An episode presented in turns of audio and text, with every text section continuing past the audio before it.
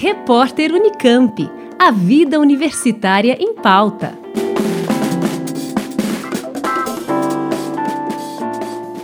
O acesso ao ensino superior brasileiro é um ótimo exemplo dos reflexos das desigualdades sociais que o país sofre. Dados levantados pelo INEP em 2019 demonstram que somente cerca de 20% da população com 34 anos possui um diploma de nível superior. Ainda de acordo com o INEP, 40% dos ingressantes em universidades em 2019 pertenciam aos 20% da população com maior poder econômico. Em contrapartida, só 5% pertenciam aos 20% mais pobres da população. Maria Isabel de Almeida, professora do Departamento de Metodologia do Ensino e Educação Comparada da Faculdade de Educação da USP, comenta sobre a história do acesso ao ensino superior e o elitismo que cerca o assunto.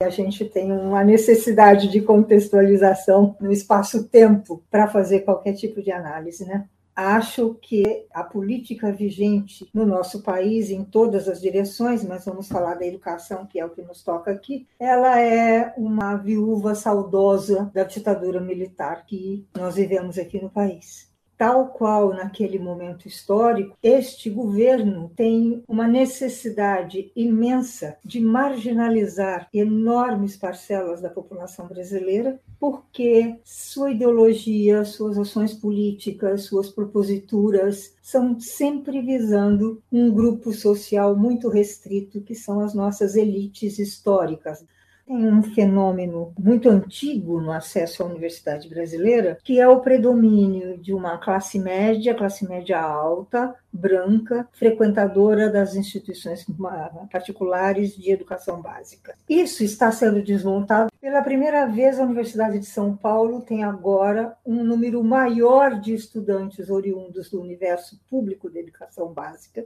do que das instituições privadas de ensino que trabalham com uma classe média e uma elite. Então, essa é uma resposta às cotas, às políticas de inclusão econômicas, a uma série de ações que foram sendo desenvolvidas para possibilitar a esta juventude ingressar numa universidade pública. Isso é que acontece nas federais e nas estaduais do país inteiro.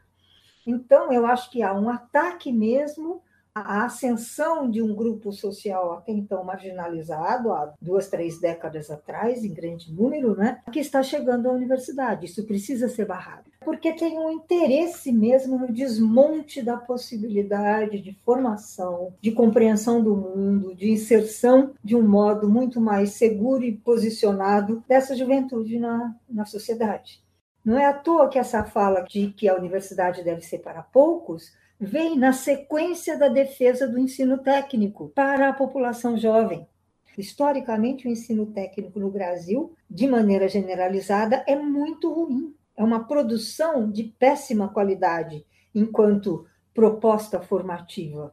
Ela não valoriza os sujeitos, não valoriza o trabalho, não prepara tecnologicamente o sujeito para atuar, então, você ouvir da boca deste ministro que nós deveremos ter uma universidade para poucos e uma formação técnica para o resto, eu acho que é a expressão deste modo de compreender o mundo, desta ideologia. No contexto da fala do ministro, o aproveitamento do ensino superior foi questionado devido às dificuldades que os graduandos têm para se inserir no mercado de trabalho.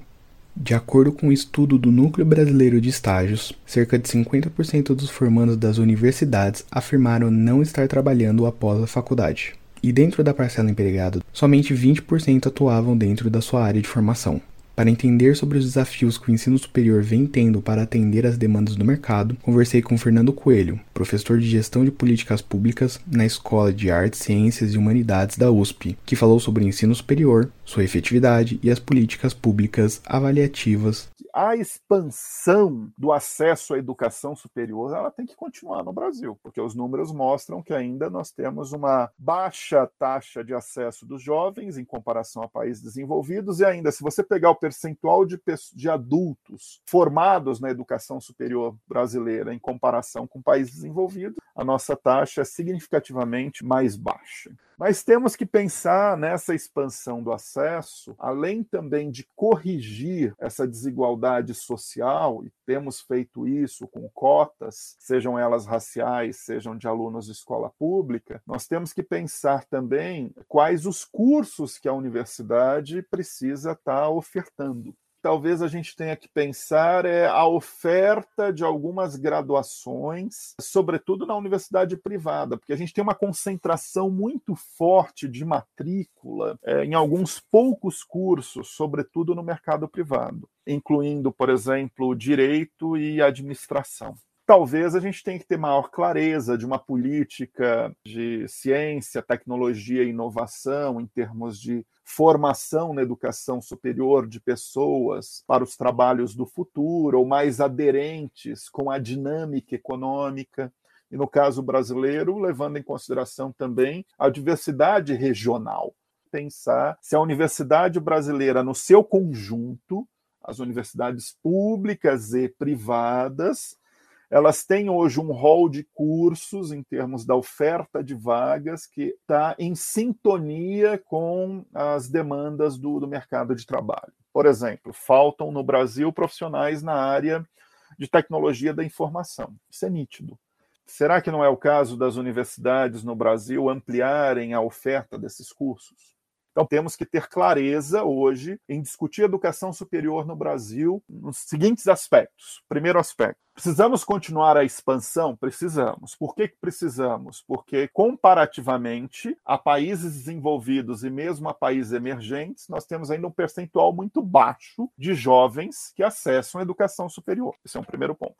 Agora, essa expansão ela precisa ser qualificada. Só que isso é um papel do Ministério da Educação também do Ministério da Educação, com, com o INEP, em termos de fazer os processos avaliativos, e garantir um padrão mínimo de funcionamento de qualidade. A, gente também tem que fazer essa contrapartida né, de avaliação, e aí é uma crítica que a gente pode fazer muito forte ao governo atual. Ele desregulamentou completamente a política educacional. O debate hoje de avaliação da educação superior no Brasil, dentro do INEP e dentro do Conselho Nacional de Educação, é praticamente inexistente. Aliás, existe um certo estímulo a desregulamentar isso aí, como se na cabeça das pessoas o mercado regula. Né? Você não precisava de, um, de uma regulação governamental. Tem que tomar cuidado com isso. E nós perdemos um pouco essa capacidade de planejamento amplo do sistema de educação superior no Brasil.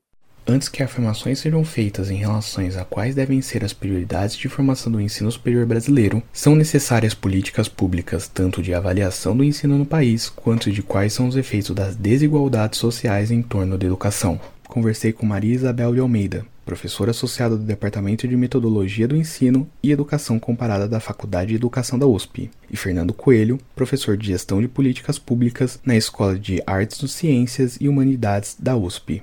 Eu sou Patrick Fuentes, da Rádio USP. Repórter Unicamp. A vida universitária em pauta.